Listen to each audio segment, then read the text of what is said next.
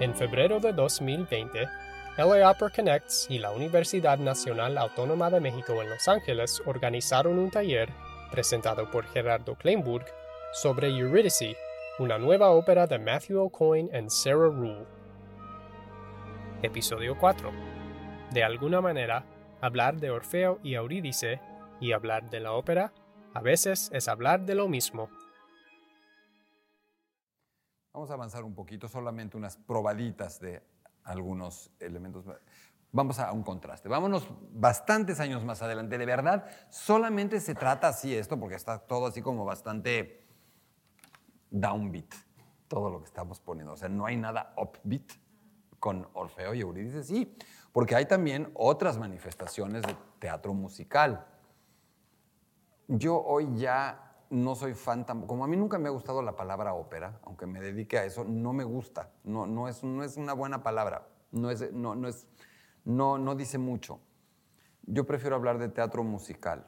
Y el teatro musical, ahí podríamos usar la misma frase de Aaron Copland, un gran compositor que cuando le preguntaron cómo clasificaba la música y si las clasificaciones de la música, que es tan difícil de clasificar, dijo, no se confundan, solo hay dos tipos de música, buena y mala. Bien, ¿no? Digo, yo he oído danzones mucho mejores que algunas óperas y he oído eh, óperas mucho mejores que algunos danzones también. Entonces, no pasa justamente por, la clasificación, sino por la calidad. Lo mismo pasa con el teatro musical. Teatro musical, o sea, Grease. Yo siempre pongo en mis charlas para los jóvenes, para acercarlos a la ópera, yo pongo Grease. A mí me gustan más que varias óperas, ¿eh? la verdad. Me gusta, o a lo mejor es que porque a todos estamos marcados por, por, ella, por, pero funciona, funciona. Y es, es cuando siempre dice, oiga maestro, ¿y esto, cómo, sabemos si algo es una ópera o no es una ópera? Y mi respuesta les preocupa, no tengo la menor idea. Porque además no creo que sea demasiado importante. ¿A dónde va todo esto? A que a lo largo de la historia también de la ópera empieza a haber otras variantes y generalmente esas variantes de teatro musical aparecen en esta migración de la ópera. No tanto en Francia, pero por ejemplo, cuando la ópera pasa por Inglaterra, en Inglaterra más bien empiezan a generar algo que le llaman ballad opera. Ballad opera básicamente es un espectáculo de teatro musical que entre otras cosas se encarga de burlarse y parodiar a la ópera. Una maravilla, de entrada que es lo más parodiable del mundo, la ópera. Claro que es parodiable. También se puede parodiar el reggaetón, lo que pasa es que ellos no se, no se dan cuenta de que ellos en sí son una parodia, pero bueno. Este, el tema es que en esos lugares de pronto de, eh, la ballad opera incorpora música popular, pero no música popular, o sea, las canciones, las rolas que canta la gente en el mercado, en la calle, las llevan al teatro y ponen, empiezan a poner pedazos hablados. En Inglaterra le llaman ballad opera y no estamos hablando sino de la abuelita del musical, ¿o no? Tal cual. En España, ¿cómo le llaman a ese fenómeno de teatro musical, mitad hablado, mitad cantado y con música popular? ¿Cómo se llama? Zarzuela. En eh, Alemania, ¿cómo se llama? Hacen lo mismo, Singspiel. Sing, cantar, Spiel, actuar. Todos los países empiezan a hacer eso. Y en Francia utilizan, también llega a través de un género, en Francia y en Austria, en Viena en particular, al que le llamamos opereta, como La Viuda Alegre, como El País de las Sonrisas, o como una opereta muy famosa de Jacques Offenbach que se llama Orphée aux Orfeo en los infiernos. Pero ¿quieren ver cómo es el infierno de una opereta francesa? ¿Cuántos años tienes? Ah, estás bien. No, pero no parece, es para el otro. No, si hay que preguntar. No, esta no, esa está bien. La otra no. Pero ahí va. Pero claro que la voy a poner, ¿eh? Porque además es una rola que conocen todos, ¿eh? Así es el Orfeo de, los de una opereta.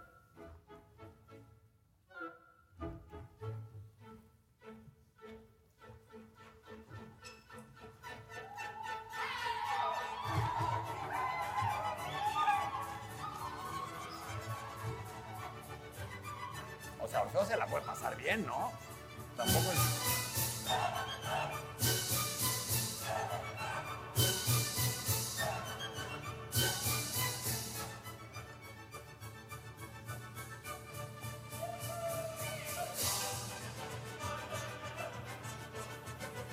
El famoso cancán. Es de Orfeo.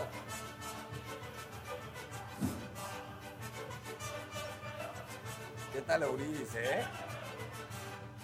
No está tan a disgusto en el infierno, ¿eh? Como para qué regresaba, con razón volteó, con razón voltea, güey.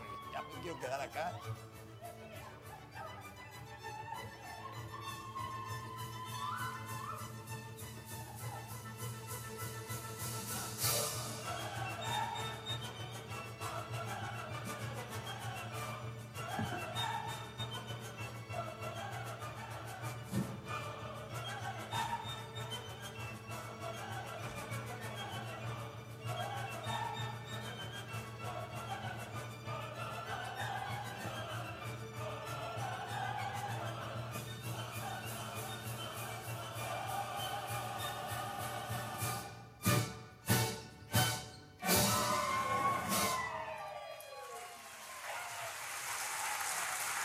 Es decir, desde todos lados, ¿eh? Habría, habría que buscar, debe haber, eh, bueno, a ver, y no solamente, dime, Entonces, ¿la opereta es una derivación francesa de la ópera clásica?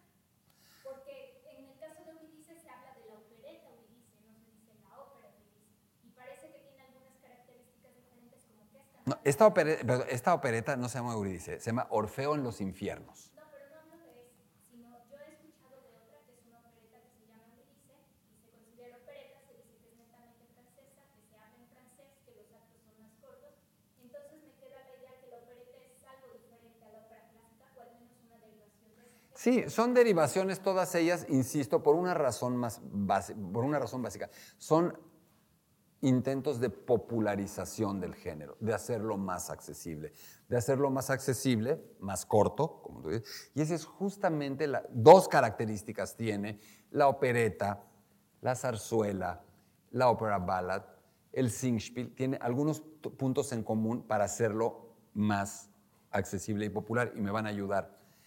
¿Cuál sería una de las principales barreras de llevar la ópera italiana clásica a España?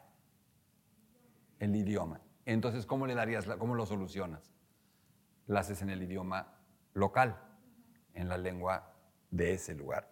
Primer elemento. El Singspiel es en alemán, la opereta es en francés o en alemán, si estás en Austria. El, eh, el- la ópera ballad es en inglés. ¿Y por qué creen ustedes que ponen mitad hablado y mitad cantado? Para que se entienda. Nada más para que se entienda. ¿Y por qué le ponen música popular? Las, las rolas que canta la gente, para que sea pegajosa. Entonces, lo, lo- lo que hacen literalmente, por ejemplo, en la ópera ballad es agarran la canción de moda de la esquina, la toman y le ponen otra letra para, y la gente automáticamente ya la sale cantando. Es básicamente un propósito de popularización y en el fondo de hacerla redituable. Y esto me lleva a un comentario, Dime. porque yo comparto la misma inquietud que tus estudiantes. A mí sí me gusta tener una definición, porque creo que a partir de algo firme, algo puede evolucionar. Y pienso, si yo fuera un compositor, quisiera saber cuál es la definición de una ópera, porque tengo los elementos para poder escribir una. En ese sentido, la ópera tiene características fijas que la hacen ser ópera. Lo que pasa es que la ópera ha ido, la, la definición se, eh, se iría moviendo de, de acuerdo al, de acuerdo al momento. Es decir, si yo te digo que la primera, el primer fragmento que te puse te lo quiero definir como ópera y te quiero definir como ópera lo que vamos a ver el eh, pasado mañana, la misma definición no va a funcionar. No va a funcionar. En ese sentido, eh, no, yo insisto, no, no, no, yo, yo, yo porque no existe una definición de la ópera que pueda perdu- que haya perdido, o sea, una definición que permita definir la ópera de todos los periodos. No la existe. Te diría que es, o sea, buscando definirla, es un texto dramático que lleva también aparejado un texto musical, es decir, tiene que tener también el lenguaje musical, en donde se está relacionando el texto musical con el texto hablado,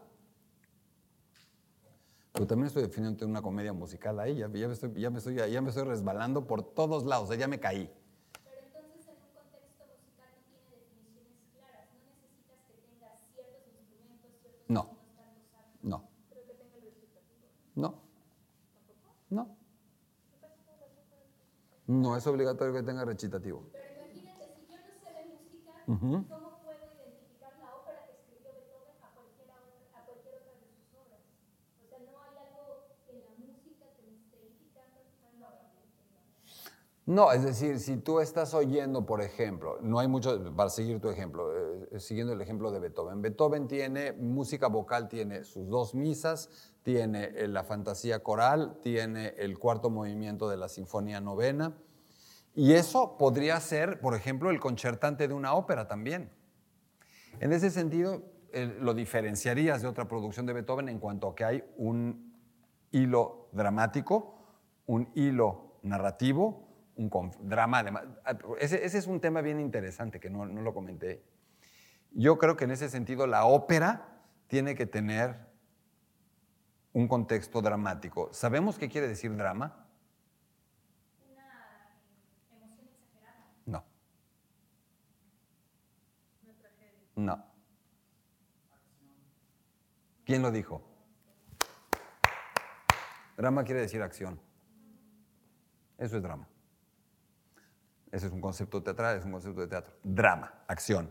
Eso no quiere, tú puedes tener eh, acción hilarante, tú puedes tener un drama hilarante, pero hoy hemos, todos, incluyéndome, todos la usamos en el otro sentido, ¿eh? también en, en- en sentido lato, como se diría, en un sentido más amplio. Pero básicamente un, elemento fundamental, o sea, yo creo que estamos diciendo un texto, un texto musical, un texto, eh, eh, ¿qué dije primero? Narrativo y un, y un elemento dramático, un elemento dramático fundamental. Pero como tal, de verdad, no existe ópera. Yo puedo respetar y entender que haya gente que quiera una definición, pero el conocer una definición, hay, hay cosas que no son tan fácilmente definibles. Porque cualquier definición que te dé, yo mismo la puedo rebatir con, una ópera que no case en esa. A lo mejor estaría bien sentarse a buscar algo que pudiera ser suficientemente vago. Para poder hacer una, una, una definición que funcionara tendría que ser muy vaga. Perdón, sí. Ibas a decirlo. Sí, sí, adelante.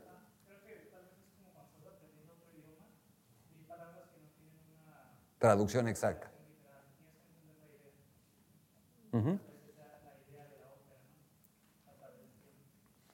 Pero básicamente te diría, o sea, en un, en un sentido te- tendrías, que, tendrías que tener una... Tampoco, no puedes tener una orquesta sinfónica. No, tú puedes hacer una ópera con dos instrumentos. Hay óperas de cámara, ya valiste tampoco. Coro, puedes hacerla con coro, puedes hacerla sin coro. Arias, puedes hacerla sin arias, puedes hacerla con el recitativo, puedes hacerla con recitativo, puedes hacerla sin recitativo. ¿De dónde nos Coro, puedes hacerla con coro, puedes hacerla sin coro. Popular, puedes hacerla, o sea, Jesucristo Superestrella es una ópera. Es una ópera. Y buena, ¿eh? Y muy buena. Pero entonces en ese sentido, al igual que los idiomas, no hay como una RAE de las óperas, un, co- un comité que esté definiendo cuál es la evolución. No, me encantó. Una raíz de las óperas me encantó. O sea, esa me la- te la voy a volar la frase, está buenísima. No, no hay, no hay en ese sentido una, una- un organismo como tal que sancione y que, y- y- y que dictamine el canon operístico. No lo existe. Más que nada que abra el camino para ver hacia dónde va la dirección, ¿no? El tema es, si tú abres, si tú abres el, el- espectro al teatro musical, el asunto se facilita muchísimo, porque entonces solamente necesitas un espacio escénico, la combinación o la, la cohabitación de la música, del texto, drama, escenario, y tienes teatro musical, y entonces nos podríamos ir a una subdivisión pensando que la ópera podría ser la parte más elaborada. Eso sí te lo podría creer. Y hablaríamos de una ópera buena, es decir, una ópera buena tendría que tener elementos musicales más elaborados, armónicos, de orquestación, contrapuntísticos. Pero me encantó, ¿eh? me encantó lo que estás diciendo. Entonces, tenemos también otros tipos de músicas o de géneros que se acercan al eh, a Orfeo. Y bueno, y no hemos hablado de cosas como Por ejemplo, esto. Me voy a saltar un poco. No, vamos un poquito, tres fragmentos más y llegamos a esto. Por ejemplo, cómo se acerca Francia desde una, desde una perspectiva estrictamente operística al mito de Orfeo. Ya estamos en el siglo XX, ¿eh? principios del siglo XX, Aius Mio. Orfeo vive in un paesino del Midi della Francia ed è l'abile Ah, guaritore di uomini volta a Parigi.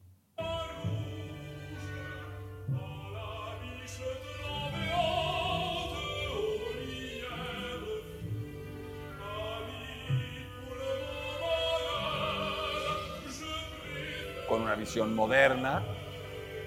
Sobre todo, ya en estos momentos empieza a generarse la posibilidad no de adaptar, era nada más un no de adaptar y no de, a mí no me gusta la palabra ni adaptar ni modernizar, sino, y regresamos a lo que tú dijiste al mero principio, te puse atención, dijiste algo que tal vez no, ¿cómo dijiste? ¿Te acuerdas de tu propia definición de mito? Mira, ya te olvidó a ti, tú lo dijiste. pero puede parecer cierto. Es decir, eh, pero no, dijiste, puede ser. Lo que quiero decir es que es algo que, que querría desarrollar mucho más el día de mañana, pero más que modernizar, más que adaptar, lo que empieza a suceder con Orfeo desde todas las artes es que se empiezan a dar cuenta de que Orfeo sucede hoy. Ya veremos mañana cómo, porque mañana justo quiero que cada quien, me- es un ejercicio que quiero que hagamos, a ver qué es, cuál es tu mito de Orfeo, o sea, cómo, cuadra Orfeo en tu vida, cómo, te, cómo te pone, o sea, te- eh, cuál es el traje de Orfeo que a ti te queda y el de Eurídice que a ti te queda. Y vamos a ir buscando cómo jugar con eso. Entonces, en ese sentido, el siglo XX empieza a jugar con ver cómo le queda el traje de Orfeo, si se lo puede poner. Y sabes qué? Siempre se puede poner uno el traje de Orfeo, el traje de Edipo, el traje de Écuba, el traje de Casandra, todas, eh, todos encontramos, alguna manera nos quedan esos trajes. Eh, ópera más contemporánea todavía, Hans Werner Henze. No hay videos, nada más música.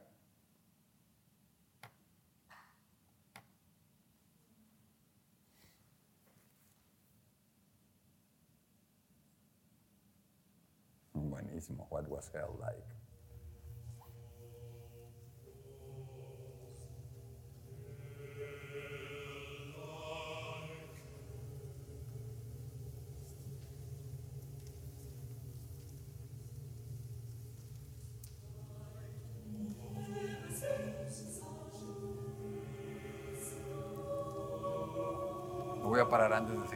Y aquí entramos ya a un mundo en el que es muy importante abrir bien las orejas. En el sentido siguiente, estamos ya en esta ópera mucho más contemporánea, mucho más moderna, que supuestamente es la ópera que nos asusta, la ópera que no entendemos, la ópera que suena fea, la ópera que ya no podemos tararear, la ópera disonante, la ópera que de por qué se pusieron a hacer esas cosas horrorosas cuando la música era tan bonita ha llevado muchísimo más tiempo y muchísimo más esfuerzo con la música que el grueso del público la adopte, la tome en su vertiente contemporánea que otras artes. Ya es un poquito más difícil que alguien diga que solo le gusta ver pintura barroca. Es raro. Sí pasa, pero es raro. Ya la gente no se asusta de ver un Rothko, no se asusta de ver un Pollock, no se asusta de eso y puede hacer lo suyo. Todos lo hemos podido hacer nuestros. La gente no se asusta ya tanto, ni mucho menos con la danza contemporánea. Yo no conozco a nadie que de verdad solo, bueno, sí hay, pero no, es tan habitual que solamente quieras ver ballet, ballet y el lago de los cisnes y si no, no veo nada. No, se empieza. Con la música es más complicado. Y ahí yo pongo la primera persona porque de verdad yo sufrí muchísimo. O sea, yo estudio música desde que tengo cuatro años, estudié piano, amaba o sea, la música es parte de mi vida y cuando empecé a darme cuenta de la música de mi tiempo, fue horrible, porque dije, no me gusta y me angustiaba horriblemente, porque yo sabía que eso era música que la estaba haciendo gente seria, que eran músicos profesionales, y era horroroso lo que yo oía. Y era dificilísimo, y fueron muchísimos años, de verdad. Parece tierno, pero es muy angustiante, porque decía, no es posible, o sea, estoy seguro de que ellos están bien, entonces yo estoy mal, no me gusta. ¿Mm? ¿Cómo qué? bueno, ahí te va a dar mucha ternura. Bueno, me pasaba con Bela Bartok, con la música de Bartok, me pasaba con la música de Stravinsky. O sea, imagínate, y no era de mi tiempo, o sea, pues Stravinsky, la consagración de la primavera es de 1913, y créeme que yo soy un poco posterior. Pero después también empezaba a oír la música, la música eso lo vamos a ver mañana. Todos los, eh, todas estas variantes musicales del siglo XX, la música concreta, la música aleatoria, la música dodecafónica, la música serialista, la música, el minimalismo, bueno, esa ya no, es, es bastante sencilla y chafa. Pero bueno, el caso es que yo empezaba a oír esa música y decía, no puedo. Me llevó años y lo único que necesité ahora sí un poco es relajarse, ya es relajarse y entender, lo comentaba, es solamente otro idioma es entender que te están hablando en otro idioma, pero te están diciendo lo mismo. Te están diciendo te quiero, te odio, estoy celoso, te mato, me muero. La misma. Porque, ¿qué podemos decir los seres humanos? O sea, ¿alguien conoce una emoción nueva? O sea, ¿se ha desarrollado, inventado alguna emoción? No. Son las mismas desde siempre. ¿A alguien le pasa algo distinto que a los demás? Todo cae en la misma categoría. ¿eh? Todas las sensaciones, todas las... Todas. O sea, nuestro, nuestro conjunto de opciones es bastante reducido. Y lo único que hace la música contemporánea, la nueva música, la música de nuestro tiempo, es decirlo con otro idioma, a veces de una manera más radical que otra. Y el término radical no es bueno, porque radical en el fondo quiere decir que es la raíz, ¿no? A veces de maneras muy extremas, a veces de maneras muy provocadoras, a veces de maneras voluntariamente inaccesibles. Hay veces que la música se propone ser un reto, hay veces que es muy endogámica la música, es música de músicos escrita para músicos. Y si eres un super músico profesional, por ejemplo, hay música, te lo digo desde mi formación musical, que el placer más grande lo da al ver la partitura, porque cuando, o sea, no es, no es ya audible lo que están haciendo, y la ves y dices, Ah, está padrísimo, pero es más intelectual lo que estás viendo. Entiendes, no lo oyes. ¿A dónde voy? Esta música y lo que vamos a oír el viernes no es en extremo radical, porque ya hablaremos cómo el péndulo se ha regresado hacia un, hacia un lenguaje mucho más poliestilístico y conservador, pero de alguna manera es una música posterior a estas músicas radicales. Pero esto no le suena al infierno, esto, esto a mí me suena mucho más convincente al Hades que al Hades de Gluck, con todo respeto para Gluck. Esto me suena mucho más al inframundo.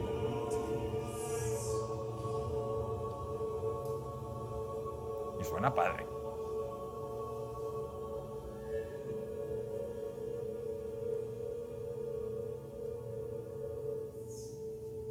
Hans Werner Henze fue además un genio, un gran genio.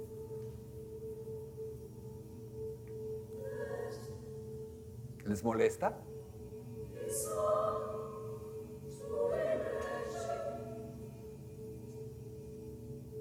Muy, muy perturbador. Y seguimos, ya estamos muy cerca de nuestro tiempo, tenemos unos minutos más. Eh, minimalismo, Philip Glass, han oído hablar de Philip Glass seguramente algunos de ustedes o algunas de ustedes. Ese es un Philip Glass bastante más radical que otros. Pero de nuevo es viendo si nos queda el traje de Orfeo hoy, ¿no?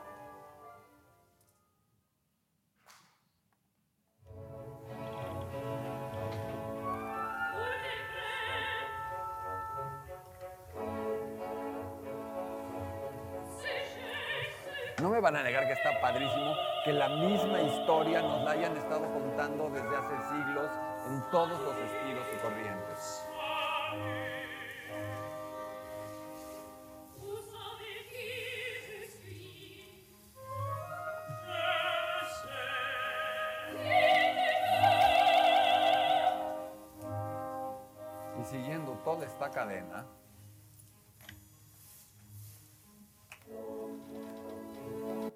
Siguiendo toda esta cadena, donde ya tenemos a Philip Glass, que es un compositor vivo, estadounidense, tenemos a otro compositor vivo, estadounidense, que nos va a presentar esto pasado mañana. Y ahora sí, después de este recorrido, llegamos al tema de nuestras charlas, tema que me parece no hemos dejado de abordar desde la primera palabra que pronuncié.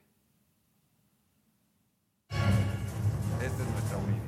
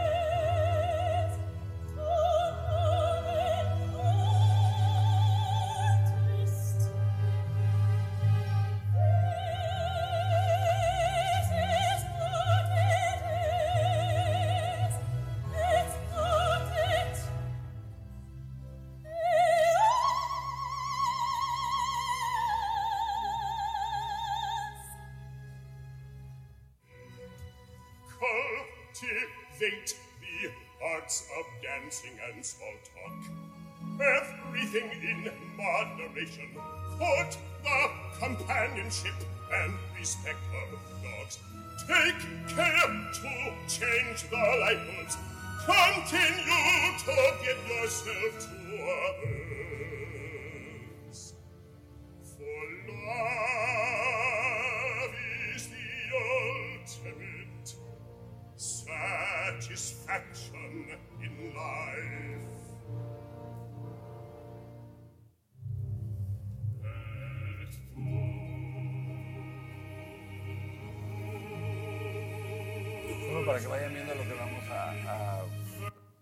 Desarrollar mañana.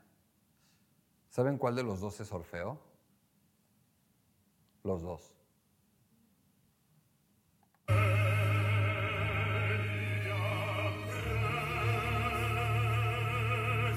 Orfeo es un personaje doble. Todos tenemos dos lados, ¿no?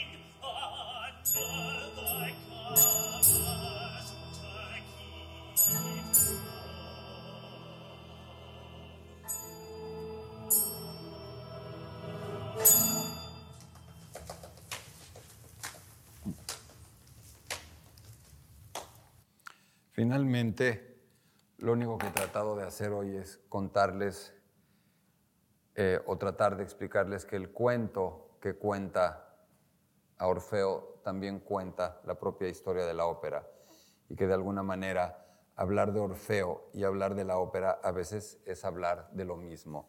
Y por eso tantos compositores a lo largo de los siglos han siguiendo, afortunadamente, confundiendo hablar de Orfeo con hablar de la ópera. Y creo que en ese sentido eh, Matthew O'Coin hace exactamente lo mismo. Y no es porque me toque hablar de él y entonces tengo que hablar muy bien de la ópera y tengo que hablar, ni la conozco. Y tengo que hablar muy bien de él como compositor. y- no, no, no, pero de verdad, ¿eh? estamos hablando de un tipo, no es un tipo brillante, no es un tipo eh, de, primer nivel, estamos hablando de un tipo superdotado. Estamos hablando de, de alguien que de verdad raya en la genialidad y puedo asegurarles, sin temor a equivocarme, que lo que van ustedes a ver y a escuchar pasado mañana, la palabra no es, no es importante si te gusta o no te gusta, los va a sacudir y los va a conmover muchísimo, porque mañana hablaremos también de lo que hace, de cómo se hace una ópera, es decir, cómo se cocina una ópera. Y, la ópera, y una ópera se cocina más o menos igual desde siempre. ¿Cómo se hace? O sea, cuando no, o sea, tú llegas mañana y se levanta el telón y pero desde que no hay nada, o sea, desde que no hay absolutamente nada, ni la partitura, ni sea, ¿Cómo empiezas? ¿De dónde se empieza? ¿Qué se hace? ¿Quién participa? ¿Qué hace qué? ¿Cómo se monta una ópera? ¿Cómo se ensaya una ópera? ¿Cómo se escribe? ¿Cómo? ¿Cómo se...? Eso es lo que quiero que hagamos mañana. Eh, tenemos muy pocos fragmentos que oír de Eurídice. Yo mismo no he querido saber el final. Sé que hay un twist muy fuerte en el final, no lo sé. Y no quiero que me lo... eh, No spoilers. Y no quiero saber cuál es el, y espero que ustedes tampoco lo quieran saber, y espero que no lean la sinopsis, no, no van a tener ningún problema, está en inglés y hay subtítulos, ¿verdad? Además, aunque esté en inglés va a haber subtítulos, pero de nuevo, terminamos como empezamos. Este es el cuento de un individuo que quiere y logra revivir y traer, o sea, logra convencer a los dioses del inframundo de que le permitan traer de vuelta a su amada.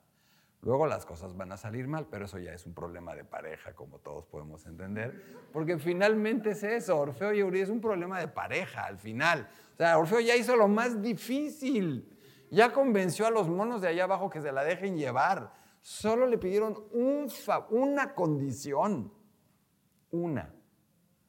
Y habría que todos, ten- y eso es lo que está padre que hagamos mañana, que cada quien dé su opinión. ¿Por qué volteó? Cada uno va a decir por qué volteó. Cada uno va a tener su historia de por qué volteó. No digo nada, no, no, no, quiero conducir. Yo tengo mi idea de por qué volteó, pero esa idea de por qué volteó soy yo, ese es mi espejo donde yo voy a decir mi rollo. Y cada quien va a decir por qué volteó ella. Y ot- otra cosa fascinante, una mujer que se va a morir dos veces. Eso está interesantísimo. Va a morir dos veces. ¿Qué significa morirse dos veces para ustedes? ¿Qué puede significar metafóricamente, simbólicamente morir dos veces? ¿Qué puede significar todo eso? Y el común denominador de todo esto es el canto. Episodio 5 estará disponible pronto. Si te ha gustado escuchar Detrás del Telón, no te pierdas un episodio. Suscríbete y deja un comentario en Apple Podcasts, Spotify o cualquier plataforma que uses. No olvides compartir este podcast con tus amigos en Twitter y Facebook. Nos vemos en la ópera.